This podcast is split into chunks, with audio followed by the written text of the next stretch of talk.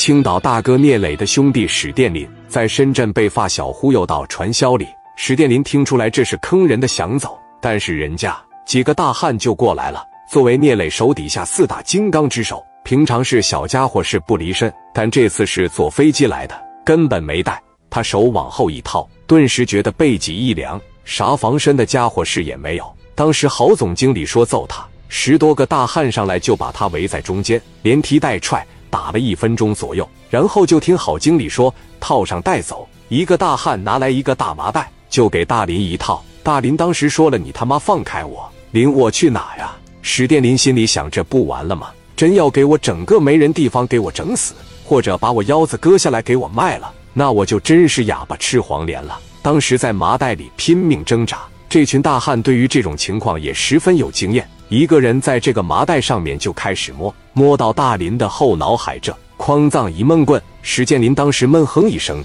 就昏了过去。郝总经理就说了：“快快给整走呐，好好给他上一课，听着没啊？”几人就把大林带到向西村附近的小村镇里边。史建林醒过来的时候，他就感觉是有十多个人拽着麻袋把他从车上往下抬，这脑袋此时是要裂开的一样的疼。到了门口，一人把麻袋扯下来。推着史殿林往屋里进，就说：“这里面都是和你一样的顽固分子，你们都在这跟着老师好好的洗洗脑。屋里面就跟读课文似的。那我想有房又有车，我想开着法拉利去泡妞，在这天灵灵地灵灵，上天下地我最行。进到下一个屋里，两个人互相在这扇嘴巴子，你扇我一下，我扇你一下，你招不着下线，我肯定能招着下线；你招不着下线，我肯定能招着。”各种变态的行为互相激励，互相扇嘴巴子，啪啪在这互相扇。大林一瞅，这不完了吗？这不都让人控制住思想了吗？来的时候都是正常人，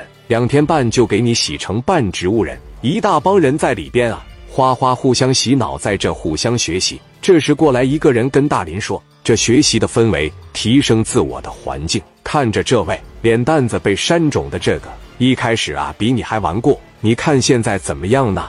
已经成功的招到十多个下线人的投资，钱已经回来了呢。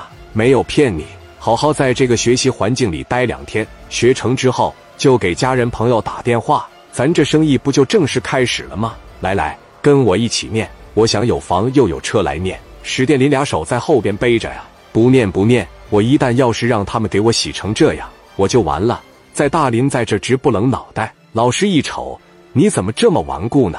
上去啪嚓给大林一个嘴巴子，史建林看出来了，我要是不念，我就得挨揍，我不能这样举手待毙，我得想办法逃出去，暂时先委曲求全，在这跟着念。史殿林当时说：“哥们，这么的来，快给我把这个后面的手撒开来，不行，我上进，想发财，想挣钱，我要开法拉利，把我手给我整开来，我过去扇他俩嘴巴子去。”老师一瞅现在的史殿林，那就是上纲上线了，跟旁边的人说。看着没年轻人的思想啊，还是说很容易给矫正过来的。来来来，把他的手给他解开来，把手这一给他解开。史殿林直接揪住对面一个小子，啪啪两个嘴巴子说：“你不行，你找不到下线。”这哥们当时一懵，迟钝了一下，也给大林一个嘴巴子。我找的这旁边过来个女的，往大林跟前的一站，俩人就又练上这套了。老师这一看，真不错，新来的这位上道挺快啊。好好看着他，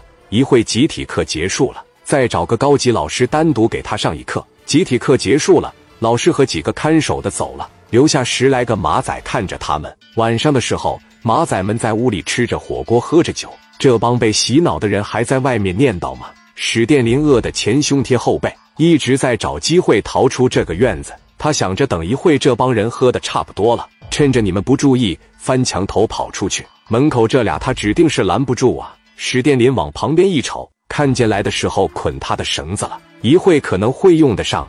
他趁人不注意，一点一点挪到绳子跟前，蹲下把绳子缠到自己腰上，再把衣服往下拽拽，回到原来的位置，又开始念叨起来。屋里喝酒的几个马仔陆陆续续的出来上厕所，看他们这群人在外面念叨的挺欢，也就放松了警惕。回去之后又划拳又唱歌的。